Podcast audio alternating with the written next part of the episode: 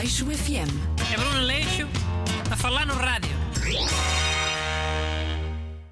Bom dia.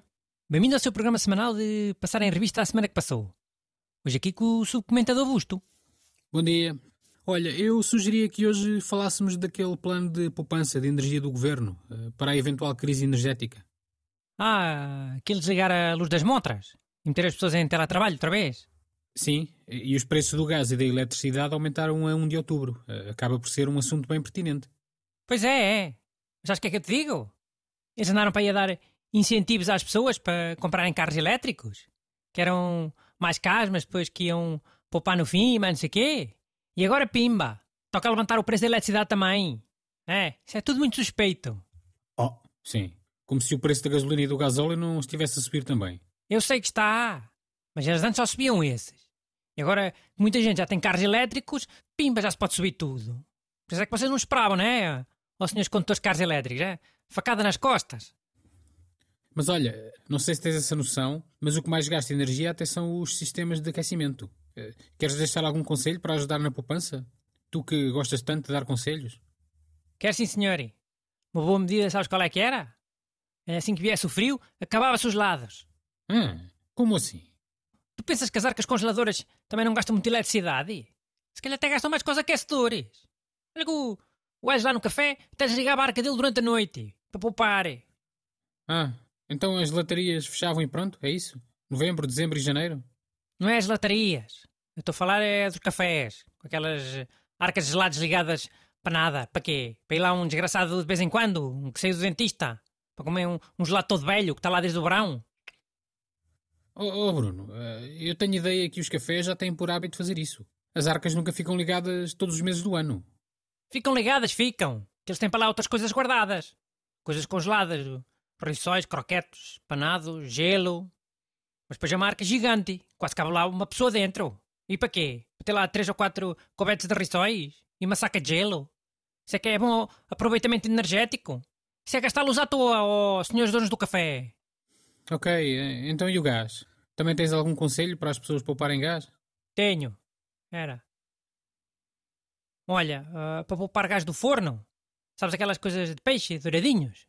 Agora dá para fazer no forno, não é? E eu não estou aqui a fazer nenhuma publicidade, ah? Há de várias marcas, dá para fazer com as marcas todas. Ok, mas isso ajuda como? Fazer no forno gasta menos do que fritar? Calma, não é isso que eu estou a dizer. Tu se quiseres comer douradinhos, quantos é que fazes para ti? Meia dúzia? Uns 5 ou 6, sim. Pronto. E a caixa tem quê? 12, 20? Varia. Acho que até já vi sacos com 50. Então é isso. Faz a caixa toda de uma vez para aproveitar o forno. Se forem 12 é 12, se forem 20 é 20, se forem 50, pá, é 50. E gastam mesmo gasto, sejam 5 douradinhos, sejam 50 douradinhos. E a pessoa depois fica esses dias todos a comer douradinhos. Fica. E frios. Porque isto é a crise, é para fazer sacrifício. Não é só alguns a fazerem o sacrifício. É toda a gente. Somos uma comunidade. Ok. É é que depois a pessoa nem sequer os pode aquecer. Porque isso também gasta gás ou, eletricidade. Não pode aquecer, não, senhora. A pessoa tem é, que ser inventiva. Pronto. Douradinhos frios comem-se muito bem no pão.